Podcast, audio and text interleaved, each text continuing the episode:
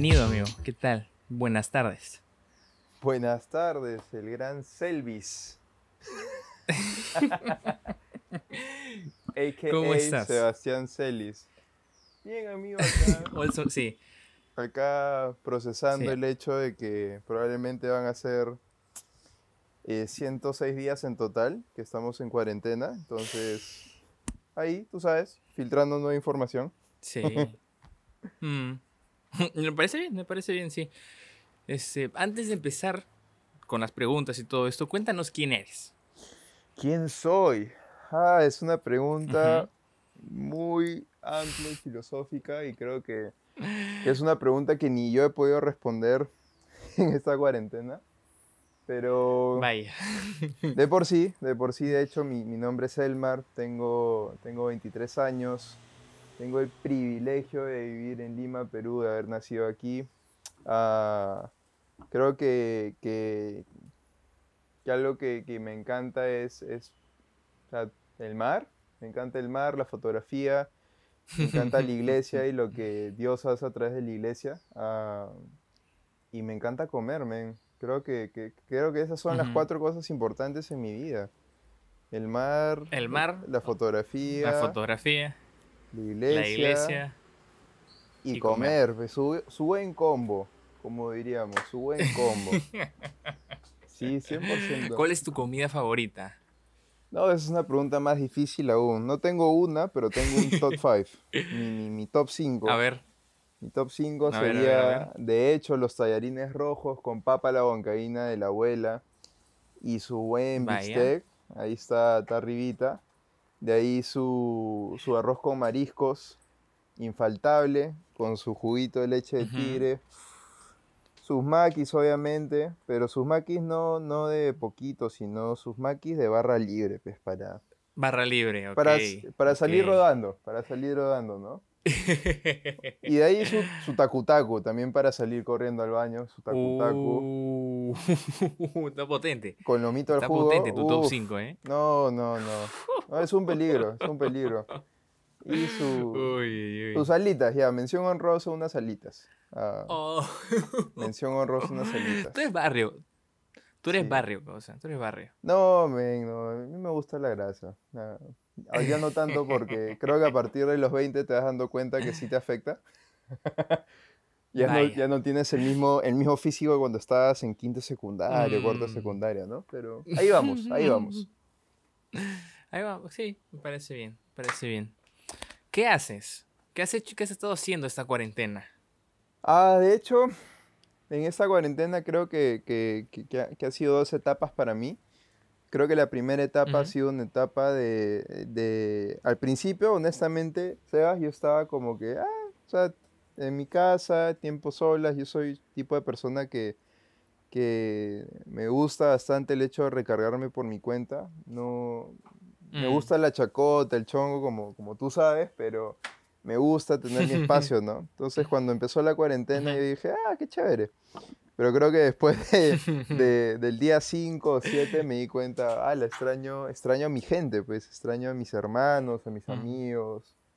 Sí, extraño, extraño, extraño, extraño a mi gente. Entonces creo que, que los primeros días fue el hecho de darme cuenta de que eh, comunidad no iba a pasar por accidente, sino que tenía que ser intencional con eso.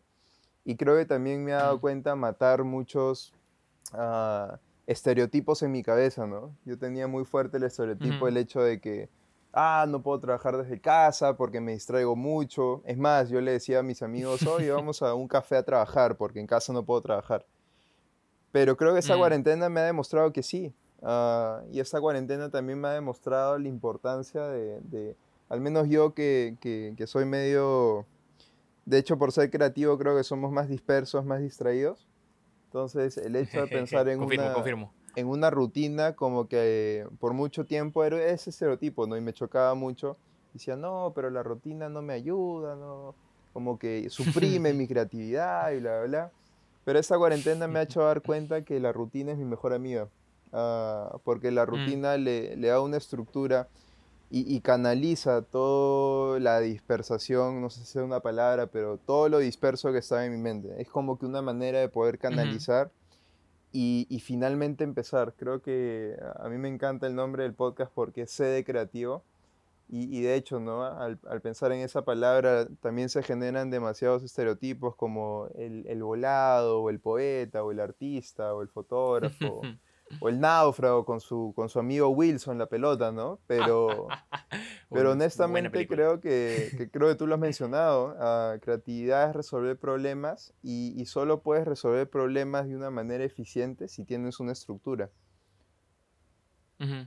Porque si no tienes estructura no sabes medir si algo está saliendo bien o algo está saliendo mal. Entonces para mí esta cuarentena ha sido eso, darme cuenta que que la rutina me da, me, me, brinda una buena estructura para poder llevar a cabo lo que quiero llevar a cabo, ¿no?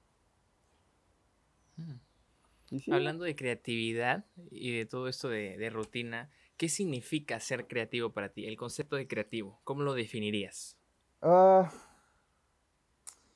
yo creo que, que, iría a lo que te mencioné, el hecho de resolver problemas. Ah, me encanta esa definición y esa definición creo que muchos le hemos leído en el, en el, libro de Creativity Inc. de Pixar, de Ed Camul. Y es un libro alucinante mm. porque te muestra el detrás de escenas de cómo Pixar llegó a ser Pixar, cómo... Eh, o sea, para nosotros Toy Story significa, wow, Toy Story, crecí con eso. Bueno, no sé si tú, pero, pero los del 97 para, para abajo, ah, crecimos con esas películas del inicio, inicio de Pixar, ¿no? Entonces, para nosotros solo significaba una película, pero para Pixar cada una de esas películas de animación que en su época eran súper, súper distinto a lo que se había hecho hasta ese momento, representaba una lección sobre creatividad nueva. Entonces, a mí me encanta cómo Ed Camul empieza su libro diciendo, creatividad es la capacidad de resolver problemas. Ah, yo creo que creatividad es la capacidad de ver una situación y, y, ver el potencial y no ver las desgracias creo que muchas, muchas personas se están dando cuenta de lo creativo que son en esta cuarentena, que si se lo hubieran dado cuenta el año pasado, fácil el año pasado por el hecho de estar cómodo haciendo lo que ya venían haciendo por mucho tiempo no se dan cuenta, pero creo que problemas y crisis es el mejor lugar para, para mostrar creatividad, ¿no? Ah, y sí, para mí es eso, creatividad es la capacidad de resolver problemas y por ende todas las personas son creativas. Yo odio cuando me dicen, oye, pero no soy creativo, no sé qué. Creatividad no va de la mano con, con saber dibujar o saber pintar o saber cantar. Si, si fuera así, yo no sería creativo. O sea, yo dibujo con palitos, ¿no? Ah, y, canto con... por dos, por dos. Y canto con voz de perro. Entonces, no... Si, si fuera esa la definición, hay una diferencia entre ser creativo y ser artista. El artista es una de las ramas ah, del creativo en general, pero sí, para mí significa eso, la capacidad de ver una situación, ah, de poder traer una solución a un problema, y no solo una situación, un problema específico, pero que esa solución de nacimiento a más ideas. Creo que creatividad siempre es mano abierta, eso sería otra cosa. Ah, mm. no, no, ofrece una solución a un problema específico y después me guardo mi remedio, sino es tan evidente la solución que, se expande. Lo veo como cuando tiras una piedrita al, lago, ¿no? O una piscina. Y las ondas se expanden. Algo así veo creativa. La persona realmente creativa es aquella persona que, con una solución no solo soluciona el problema que tenía enfrente, sino los problemas de los demás. Wow. Vaya, vaya. Me gusta, me gusta tu definición de creatividad. Es una, es una, es una parte de la que también pensaba yo, me gusta. ¿Qué, qué estudiaste? ¿Qué estudié? Ajá. bueno, si empezamos por ahí, uh, creo que, creo que, no, sé si, a alguien más le pasó esto escuchando, pero el momento de crecer, uh, hubieron un millón de cosas que me gustaría hacer de grande, ¿no? Sea, siempre, siempre que creo que cada año en el colegio había una cosa distinta. Me acuerdo que en primero de secundaria quería ser chef. No, no, el primer trabajo que quería tener era comando. Ahí está. Porque, ¿Cómo, cómo, Comando, el ejército. Quería ser militar. Ah, ah, oh, militar, ok. Porque yo vi muy, muy, muy chico, ah, y justo, justo esta cuarentena, mis papás han vuelto a ver El Señor de los Anillos, ¿no? Y justo nos, podíamos a nos poníamos a conversar, y mi papá me decía, oye, ¿cuántos años tenías cuando vimos esta película? Y yo me acuerdo que vi El Señor de los Anillos cuando habré tenido, no sé, este, seis, siete años, ¿no? O sea, chivolo. Y, no fue una película que me asistó, asustó, sino a mí me fascinaba el hecho de luchar el bien contra el mal. Y ya después a los ocho años vi eh, Salvando al Soldado Ryan, que es una película de las mejores sobre la Segunda Guerra Mundial. Y después vi Banda de Hermanos, y también en esa misma edad. Entonces ya desde muy chico había aprendido, digamos, el concepto de lo que era la guerra y no fue algo que me asustó, sino fue algo más bien que dije, wow, qué interesante sería, ¿no? Entonces la primera profesión que quería era ser, este, era ser militar. Ya después con los años cambió, ah, de hecho hubo momentos que quise ser chef, hubo momentos que quise ser surfista profesional, otro momento que quise estudiar negocios, pero en mi último año de secundaria finalmente me decidí por biología marina. Ah, y biología marina porque algo, algo que, que desde niño a mí me ha encantado es el mar. Para mí el mar es una analogía completa y hermosa acerca de la vida. O sea, si tú comienzas a observar el mar, también puedes observar algunas cosas de la vida, ¿no? Entonces, yo quería estudiar biología marina para después estudiar cine y para después trabajar en Discovery Channel haciendo películas. Ese era el sueño. Ese era el sueño, porque me encantaba el mar y me encantaba eh, la fotografía porque, qué loco, ¿no? Poder capturar un momento irrepetible. Uh, Sí. Eso es lo que, lo que quería estudiar, lo estudié un año, no, menos de un año, ciclo y medio. Y ahí fue cuando, cuando decidí dejar la universidad y, y bueno, decidí servir en la iglesia. Y ¿cuántos años después? Eh, seis años después, aquí estamos, seguimos en la iglesia. Dejas, o sea, no, no, yo sé que no has dejado tanto el, lado de la fotografía y el cine, pero sí el de biología marina, ¿no? ¿Qué pasó ahí? Sí, de hecho, o sea, eh, eh, lo que significaba, no sé si tú has visto en algún momento esas fotos de Instagram donde eh, la perspectiva de la foto es desde abajo de la ola y tú ves la ola gigante, el tubo, el surfista ahí y ves la foto desde abajo. Yo quería ser esa persona tomando esa foto, como que metido en el mar, grabando ese video. Entonces, de hecho, cuando cuando, y, el hecho, y, esto es lo loco, porque mucha gente me pregunta y a veces como que no te da el oye y dejaste tu sueño. Y, para mí mm. fue esto, ah, y, me di cuenta de algo que sí, de hecho, creo que toda mi, mi, mi, infancia y, juventud, de hecho, cuando estaba en el colegio, creo que, que, el enfoque y lo que siempre nos comunicaba es qué vas a estudiar cuando, cuando salgas de la universidad, qué quieres hacer, hacer con tu vida, cuánto vas a querer ganar y, siempre han enfocado en qué quieres hacer, qué quieres hacer, qué quieres hacer. Entonces en quinto secundaria ya tenía una idea clara de qué quería hacer con mi vida, pero nunca me había puesto a pensar en el concepto de quién quiero ser. Mm. Y es, es, completamente distinto el qué quieres hacer con el quién quieres ser, porque el qué quieres hacer cambia. O sea, el domingo y el sábado estás ahí en la casa con tu familia haciendo quehaceres de la casa, de lunes a viernes estás trabajando en lo que te apasiona. Entonces lo que haces siempre varía, pero quién eres, eso depende de ti cómo lo construyes, ¿no? Entonces para mí lo que cambió mi chip fue darme cuenta en que la pregunta más importante no es responder qué quiero hacer con mi vida, sino en quién me quiero convertir. Y cuando llegué a la iglesia, eso es lo que, lo que me di cuenta. O sea, me di cuenta de que lo que hago a cambio, y eso es muy importante para creativos, porque muchos creativos ponen su identidad en el producto que hacen. Y cuando pones identidad en el producto que haces, dejas de crear un producto que te hace feliz a ti y comienzas a crear productos y, o, fotos o videos que hacen felices a todos los demás menos a ti. Y es loco porque muchos creativos pelean con esta idea, no, pero yo quiero ser original y, y esto, que el otro pero al mismo tiempo veo muchos creativos siguiendo tendencia. Ah, por el mismo hecho de poder eh, satisfacer las necesidades de su público, ¿no? Entonces, a, a, a mí, me, cuando me hacen esa pregunta, oye, ¿no te da fomo el hecho? No, porque mira, sé que algún día voy a poder, mi sueño es algún día hacer una película justo sobre esto que te comentaba, el mar, ah, y la analogía que hay entre el mar y la vida, pero tal vez no va a ser ahora Tal vez se va a dar de acá unos años, quién sabe, pero lo que a mí me quedó claro cuando tenía 17 años es, uh, ya no quiero hacerme la pregunta qué quiero hacer, sino quiero hacerme la pregunta en quién me voy a convertir. Y siempre en quién te quieres convertir tiene que ir de la mano con lo que te apasiona. Y obviamente hacia ese momento a mí me apasionaba el mar. Pero mientras que cuando llegué a la iglesia me di cuenta que eh, entré y comencé a servir en el equipo de, en esa época, eh, solo había un par de personas tomando fotos, no había un equipo de fotografía.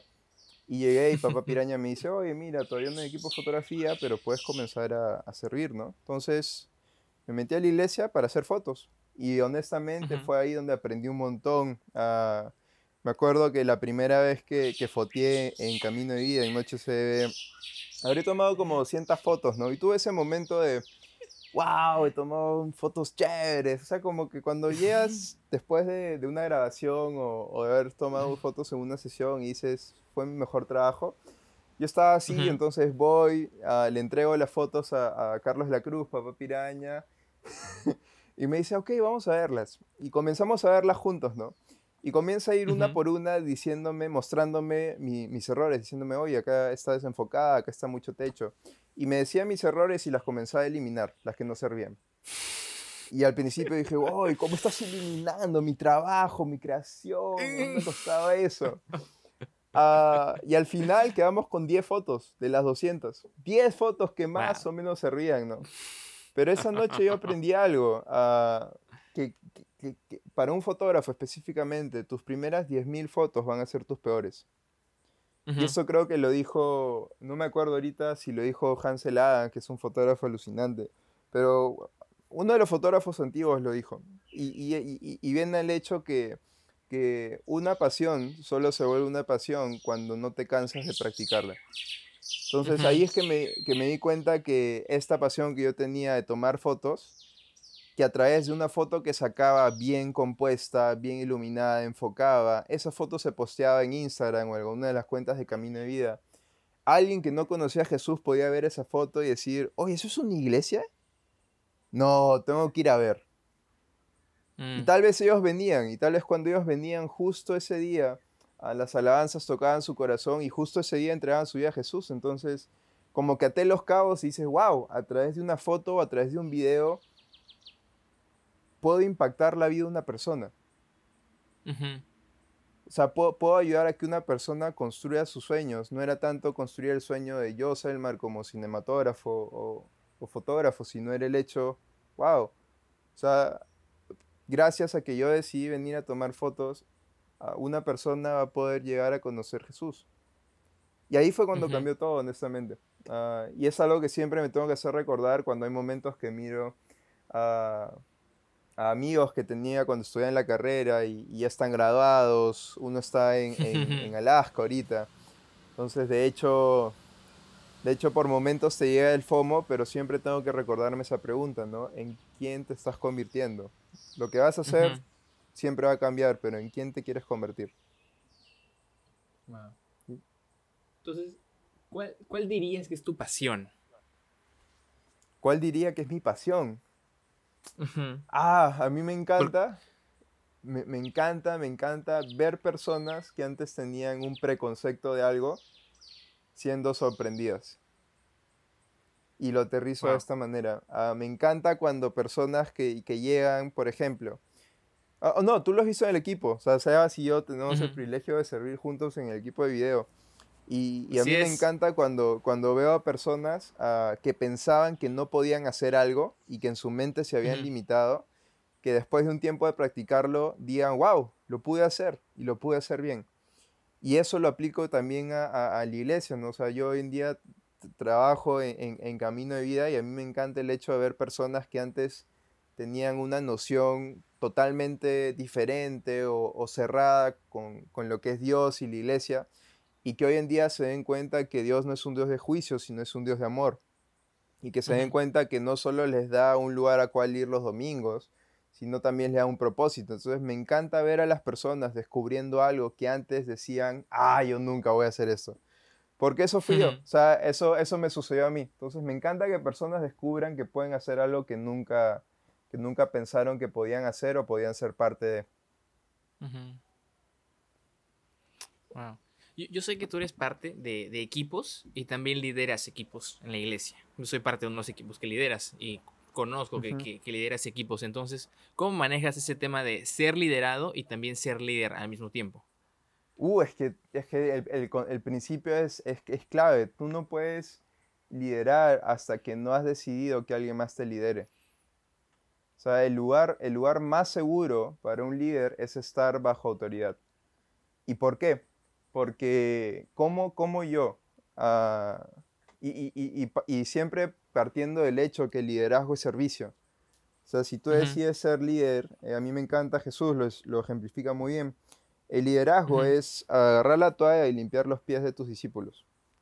O sea, esos pies con hongos, con tierra, que hayan caminado por kilómetros. Eso es liderazgo, porque honestamente, si tú no estás dispuesto a servir a otros, no, no puedes liderar. Entonces, ah, en mi caso, sí, yo tengo el privilegio de, de, liderar equipos y facilitar, pero también tengo el privilegio de ser liderado por personas. Pero yo no es una niñera, no es alguien que está detrás mío, sino yo he decidido que la voz de esa persona ah, va a ser escuchada por mí. O sea, yo, es, es, importante para mí cuando esa persona me diga algo, el hecho de que yo preste atención.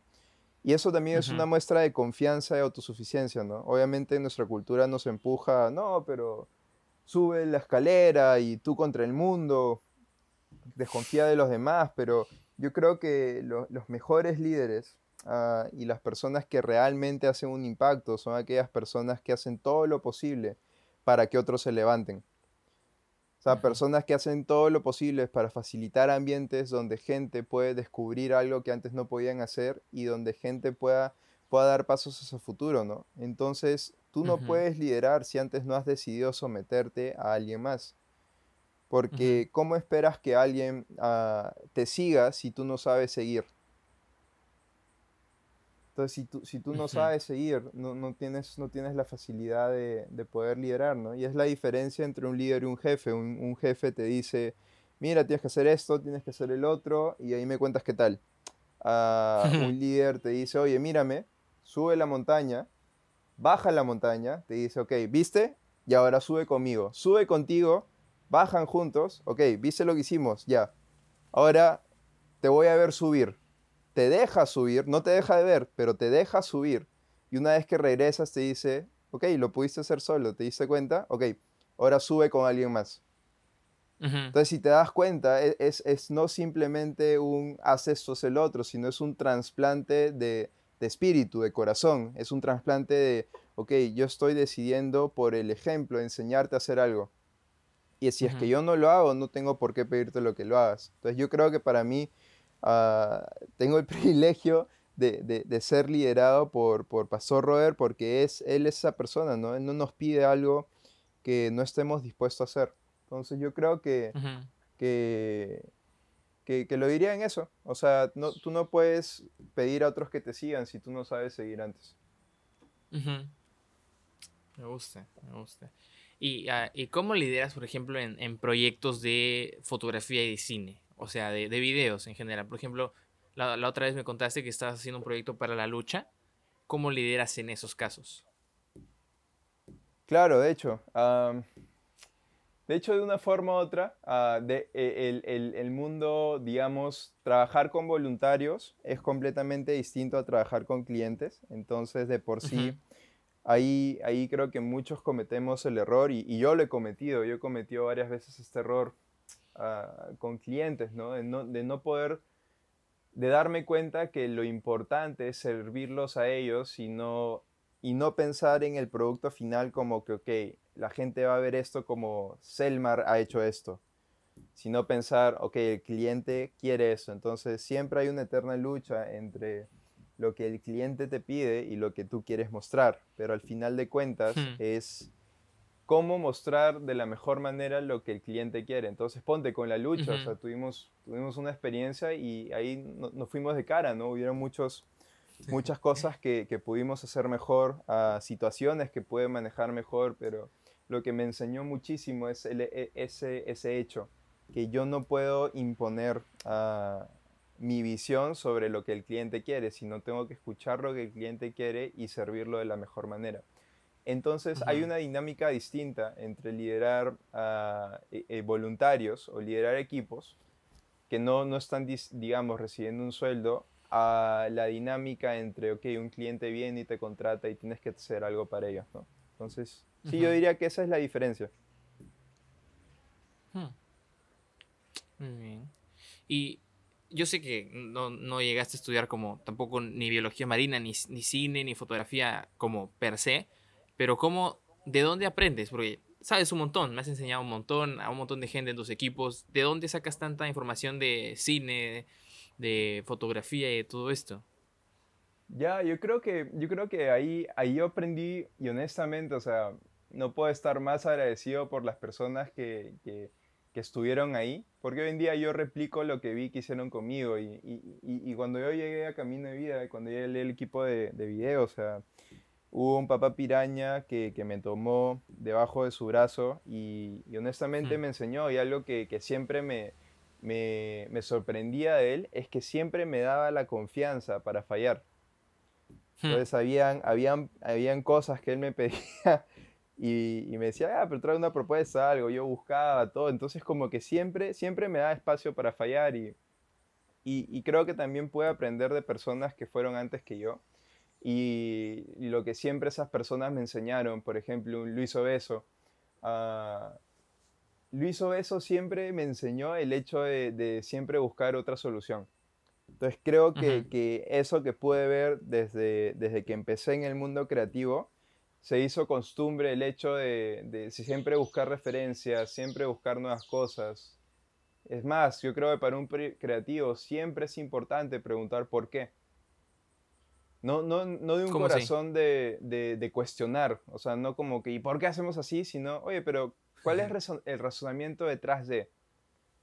Ok, ya, chévere ese comercial de Coca-Cola con la familia en la mesa y, y, y, todos felices, pero ¿por qué lo habrán hecho así? ¿Por qué no, no simplemente dijeron, oye, compre Coca-Cola, es buenaza? Pero ¿por qué en cambio decidieron hacer un spot que muestra a una familia o que muestra a dos jóvenes universitarios uh, mirándose el uno al otro, sonriendo, atrás de un sunset? Y lo único que ves de Coca-Cola solo son las dos botellas ahí en el medio. ¿Y por qué no Coca-Cola vende su, su, su, su, contenido a través de, wow, somos la mejor Coca-Cola? Porque ellos lo venden con, en busca de la felicidad. Es más, si tomas Coca-Cola vas a ser feliz. Entonces, yo creo que el creativo siempre tiene que preguntar por qué. Porque de una forma u otra, en el por qué, comienzas a entender cuál fue el razonamiento y la intención detrás de. Entonces, algo que, que, que yo aprendí justo de, de, las personas que te he mencionado y, creo que más aún lo, aprendí esto de, de Taylor, es, es, uno de los creativos más, más capos que, que conozco, porque siempre me rompe el cerebro el hecho de preguntar por qué. Ah, no, no un corazón de cuestionar, sino un corazón de, de encontrar el razonamiento detrás de. Sí, yo diría que eso. Uh, y el hecho de darme cuenta, y esto, y esto es algo que, que, que, que creo que me costó, me costó bastante tiempo entender, uh, es la, la, eterna batalla entre lo bueno y lo original. Uh, yo creo que en, en, en, los primeros años que comencé a hacer videos y, y tomar fotos y, y, todo eso está muy enfocado en lo original. O sea, como que qué de diferente puedo hacer para, qué de nuevo puedo brindar. Hasta que un día Taylor me dijo, oye, uh, no hay nada nuevo bajo el, bajo el sol. no hay nada bueno. Eh, nuevo bajo el sol y cuántas veces perdemos tanto tiempo buscando lo original que la mejor solución está frente a nuestros ojos. Y que tal vez otra persona lo tiene. Entonces creo que, que, que, me ha hecho dar cuenta que el mundo es, es una biblioteca inmensa de referencias, de videos, de ideas y que estoy, está al alcance de mi mano. Nunca antes hayamos tenido la oportunidad de ver qué está haciendo un fotógrafo en, no sé, Finlandia a través de su TikTok. O nunca antes hubiéramos pensado lo que un, un, un, videógrafo en Italia uh, está utilizando como presets, como en este año, ¿no? Uh, Es más, cuando yo empecé, recién salía Instagram. Yo empecé a tomar fotos en el 2012. Instagram ya llevaba un par de años. Instagram solo era una plataforma de, fotógrafos, ¿no? Y mira hoy en día la cantidad de información y contenido que hay a través de Instagram. Entonces, no hay excusas para no aprender. Creo que, lo, que lo poco que he aprendido es gracias a, esa curiosidad y también gracias a todos los recursos que están en, en las redes, ¿no? Y el hecho también de invertir. Yo creo que un creativo tiene que tener eh, el sacrificio de poder invertir en un taller, en un tutorial, en, un tutorial de iluminación. No, no solo pensar que, no va a costar, porque o te cuesta horas frente a una computadora o te va a costar algo de dinero para ir a algún taller, pero siempre te va a costar. Yo sé que tú eres fan, fan, fan totalmente del, de hacer videos, tomar fotos con tu celular. Tú eres fan. Yo sé que tú eres fan de, de, TikTok, de hacer cine con tu celular. Eres totalmente fan. ¿En qué momento es tiempo de dar el siguiente paso hacia, hacia un profesionalismo, entre comillas? Porque se puede ser profesional con tu celular, ¿no? Pero ¿en qué momento llegas al nivel tope del potencial que puedes alcanzar con tu celular? ¿Cuál es el momento, tú crees? Ah, yo no creo que haya un momento y, y, es ahí la diferencia, ¿no? Ah, creo que, creo que hay, muchas opciones, hay muchas opciones, hay muchos estilos, pero nunca antes hayamos tenido la posibilidad de grabar en HD a través de un iPhone 7. En un iPhone 7 o un iPhone 6 tú puedes grabar en HD a, creo que es 30 frames y 60 cuadros.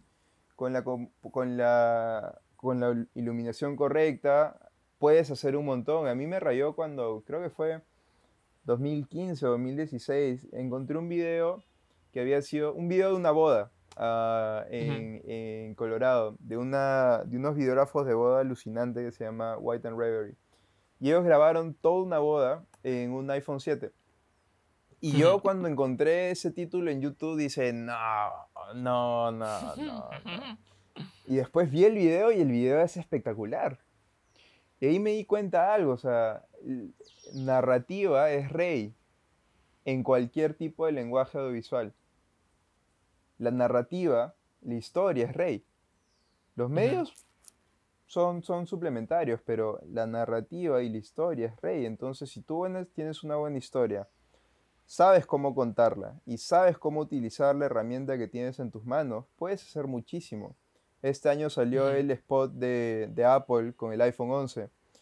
Y lograron con iPhone 11, obviamente, con estabilizadores, iluminación y actores y toda la nota, pero eso no, nos limita a nosotros, ¿no? Los, los, terrícolas, sino creo que nos da más, más ánimo a, oye, esto en verdad sí se puede, ¿no? Entonces creo que, que el hecho de darnos cuenta que lo que tenemos en la mano no solo sirve para perder tiempo cuando no sabemos qué ver en Instagram o en TikTok, sino es una herramienta que si aprendemos a usarla podemos explotarla al máximo. Yo creo que, ese fue el, determinante.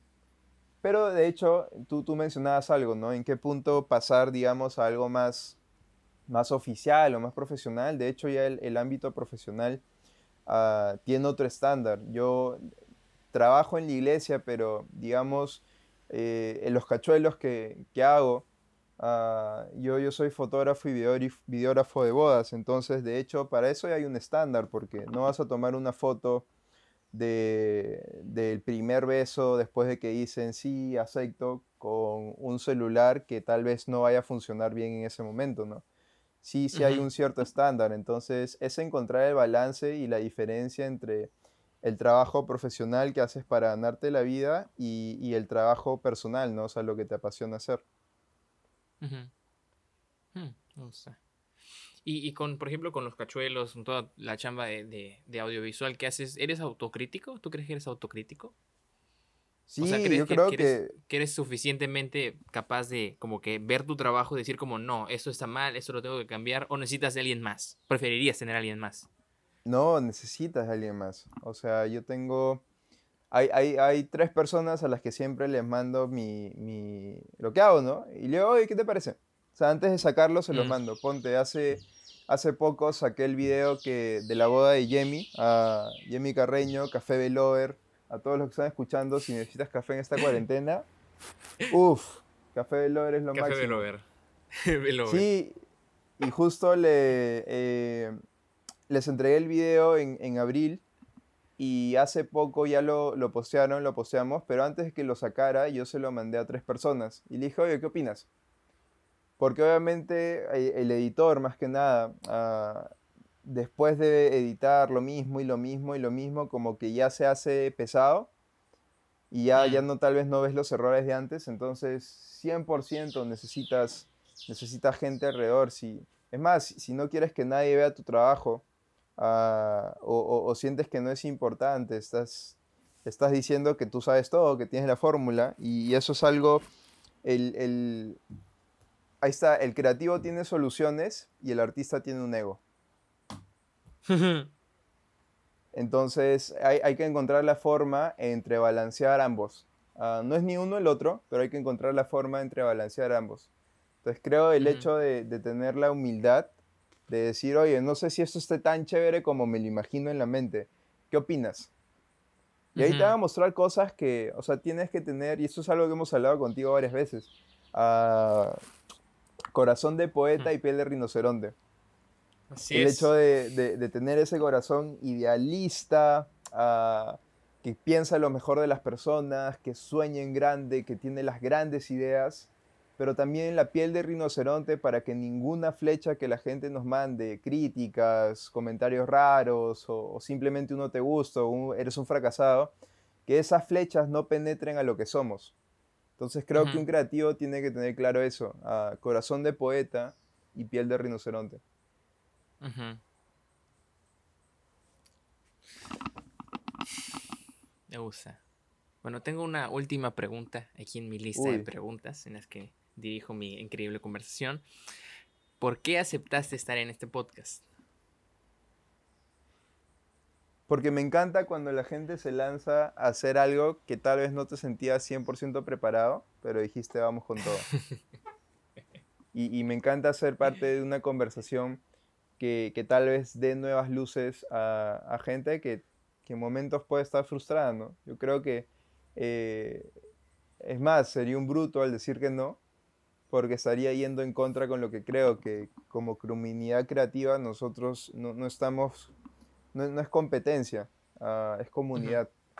Entonces yo creo uh -huh. que, que, el hecho, yo valoro mucho el hecho que te hayas mandado a hacer este podcast porque de una forma u otra uh, esto no es lo único que haces, o sea, estudias, sirves, chambeas, tienes, tienes a, a, a, tu flake, entonces tienes un montón de cosas que, que tienes que balancear, ¿no? Y a tu corte ya estás decidiendo hacer esto, o sea, uff, lo celebro. Y lo celebro siendo parte, porque qué privilegio ser parte de esta conversación. Entonces, eso, eso. Y estás generando contenido que está creando comunidad y que no está haciendo competencia. Excelente, me encanta. ¿Algún comentario final? Uh, ¿Cómo mejorarías este podcast? No, no, o sea, te estoy, te estoy preguntando si tú tienes algún comentario final. ¿Ah? O, ese, o, tu, o, tu, comentario final es una pregunta. No, mi comentario final es una pregunta hacia ti. ¿Cómo lo ves a futuro? ¿Cómo? De hecho, ya empezaste.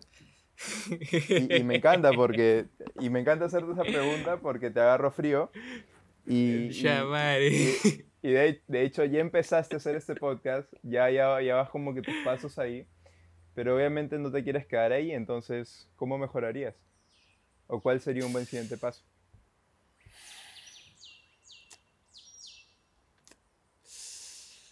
Ah, no lo sé, yo, yo vengo a hacer preguntas aquí. Uh, no lo sé. O sea, mi, como te tengo mi plan, tengo mi plan, no, no es como que vaya preguntándole a la gente como, oye, ¿quieres ser parte? Hago mis preguntas y, y ya, sino tengo una estructura. Tengo un, un inicio de, de, de, invitados, la mitad de los invitados y ahí como que un final de temporada. No va a durar para siempre la primera temporada, pero este... Uh -huh más que nada es, o sea, lo, lo, veía como, como tres etapas, ¿no? Como una etapa de, de creación de comunidad, o sea, traer gente de, de, todos lados, ¿no? O sea, voy trayendo uh -huh. a Israel, que es un artista, Renato es diseñador, Andrés Chuquillanqui, que es este ingeniero industrial y algo más, muchas ingenierías. Tú que uh -huh. haces de todo un poco, quiero traer cocineros, quiero traer gente de todo el mundo, de, todo, de, de, todo, de toda profesión crear comunidad. en, la, en la segunda etapa, reforzar. O sea, dar, hacer que la gente se dé cuenta de que puede hacer de todo eh, en cualquier momento. Que no se puede, que no se tiene que limitar con lo que tiene y lo que dispone. Y en la tercera, impulsar a la gente a que haga cosas nuevas. O sea, de que no se quede encasillado en yo soy cocinero y solamente cocino, sino yo soy cocinero y puedo tomar fotos de mi comida, o yo soy fotógrafo, pero también puedo hacer surf, o yo soy arquitecto, pero también puedo hacer diseño de diseño gráfico, como Renato. Este, eso es, básicamente creo que en eso está estructurado este, este podcast, esta primera temporada de este podcast. Bello, bacán. Bacán, bacán. Entonces, ya lo escucharon todos. Ya lo escucharon todos. Ya no se puede retractar. Ya es el plan que tiene este podcast ahí creativo. Y, ya ahora sí respondiendo a tu pregunta, ¿qué, sería lo último que diría? Es. Ah, creo que creatividad es constancia y una constante búsqueda de encontrar mejores soluciones a los problemas que tengo delante y eso se ve reflejado en, a través de cómo una foto puede informar o cómo una foto puede traer paz, a través de cómo una canción puede hacer que nos divertamos o cómo una canción puede hacer recordar a un ser querido, a través de cómo una aplicación ah, puede traer soluciones a una crisis que estamos viviendo. Entonces, yo creo que eso, creatividad es constancia y una constante búsqueda de buscar mejores soluciones para todos los demás. Listo. Me encanta. Gracias, amigo, por acompañarnos el día de hoy. Ha sido un placer tenerte con nosotros. Ya nos estaremos viendo el 30 de junio. Eso, eso, Selvis. Hasta luego. Antes de, antes de. Antes de.